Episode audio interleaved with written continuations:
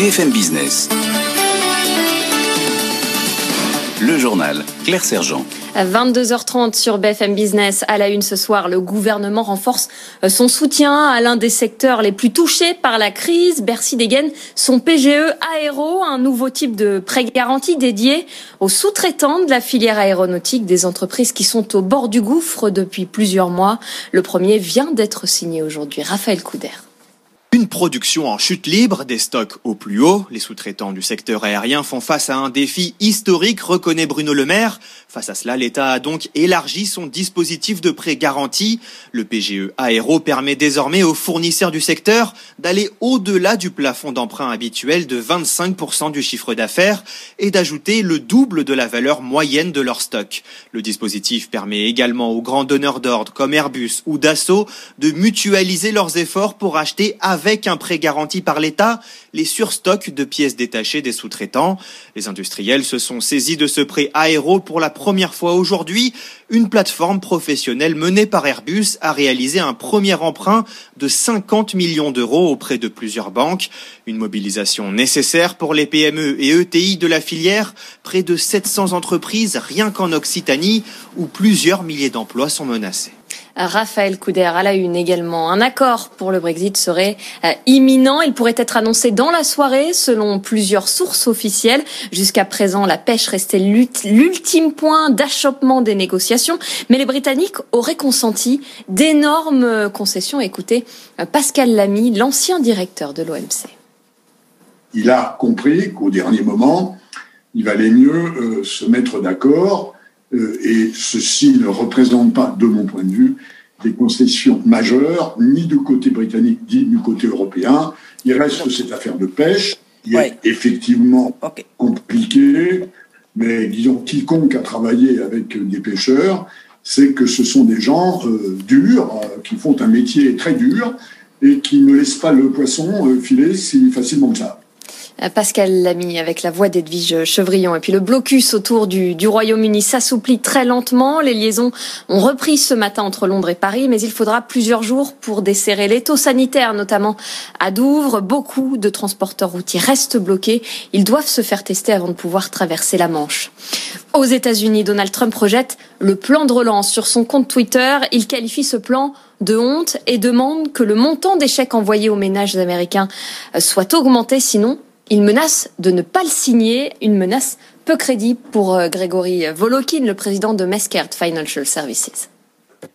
Si jamais euh, Trump refusait de signer, donc mettait son droit de veto ce plan d'aide, euh, il suffirait qu'il y ait deux tiers des démocrates et des républicains dans les deux chambres pour passer au-dessus euh, donc de l'autorité de Donald Trump. Je ne pense pas qu'il va prendre ce risque et c'est pour ça qu'on considère en fait que ce, plan va va passer. Mais ça montre à quel point en fait euh, Trump est désespéré. Qu'est-ce qu'il dit? Il dit bah il faudrait quand même donner au moins 2000 dollars par américain. Et là-dessus, le leader de la, de la Chambre des représentants, euh, qu'est-ce qu'elle dit? Elle dit oui, fantastique, allons-y, on va voter pour 2000 dollars. Mais on sait aussi que ça ne passerait pas euh, les républicains au Sénat. Donc, euh, pour le moment, on pense que le plan tel qu'on en parle depuis quelques jours, 900 milliards de dollars, va être adopté. Et ça serait très étonnant que Trump essaye de, de l'empêcher.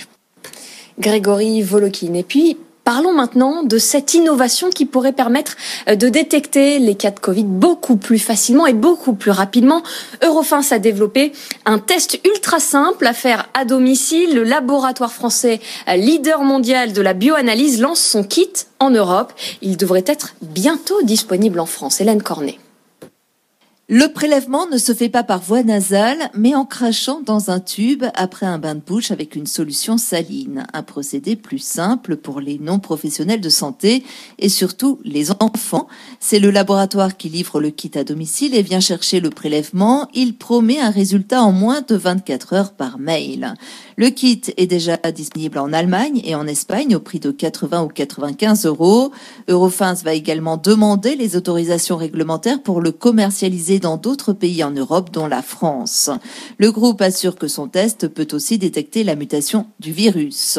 Eurofins fait partie des grands bénéficiaires de la crise sanitaire. Grâce aux tests et aux services associés Covid, il a dépassé ses objectifs financiers et vise 5,3 milliards d'euros de chiffre d'affaires cette année. Le groupe a dû tripler ses capacités d'analyse pour faire face à la hausse de la demande. Hélène Cornet, dans l'actualité des entreprises, Vivendi récupère tous ses, droits, de vote dans Mediaset. Un tribunal administratif italien vient de statuer en sa faveur.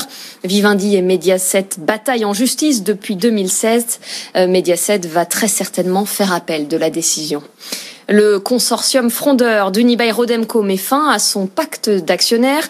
Euh, le mois dernier, il l'avait emporté sur tous les tableaux. Léon Brassler, l'ancien PDG du groupe, un des leaders du consortium, récupérait son poste de président du conseil de surveillance et l'augmentation de capital était rejetée. Ils estiment maintenant que les bases solides d'un succès futur sont en place. Et puis, la guerre est déclarée entre Arthur et Fort Boyard, selon le média spécialisé Deadline. Le producteur de Fort Boyard accuse de plagiat la nouvelle émission à gros budget d'Arthur, District Z, diffusée en ce moment sur TF1. La menace d'une action en justice est sur la table. Simon Tenenbaum. Sur les réseaux sociaux, de nombreux internautes ont pointé les ressemblances entre Fort Boyard et District Z. À l'exception de l'univers des zombies, le nouveau jeu produit par Arthur semble reprendre en effet certains concepts de l'émission de France Télévisions. Des célébrités aidées par des personnages loufoques doivent remporter des épreuves parfois similaires pour s'emparer d'un trésor. Les deux émissions partagent le même réalisateur, décorateur et concepteur d'épreuves. Le producteur de Fort Boyard, ALP, filiale du géant Banijay, a donc mis en demeure société d'Arthur et menace d'une action en justice.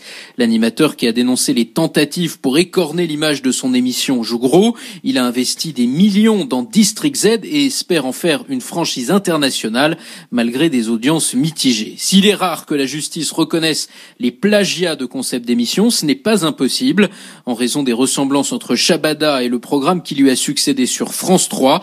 Daniela Lombroso a par exemple obtenu l'an dernier 40 000 euros de dommages et intérêts à Simon Tenenbaum. Et tout de suite, vous retrouvez la suite du Grand Journal de l'écho avec Edwige Chevrillon. Excellente soirée sur BFM Business.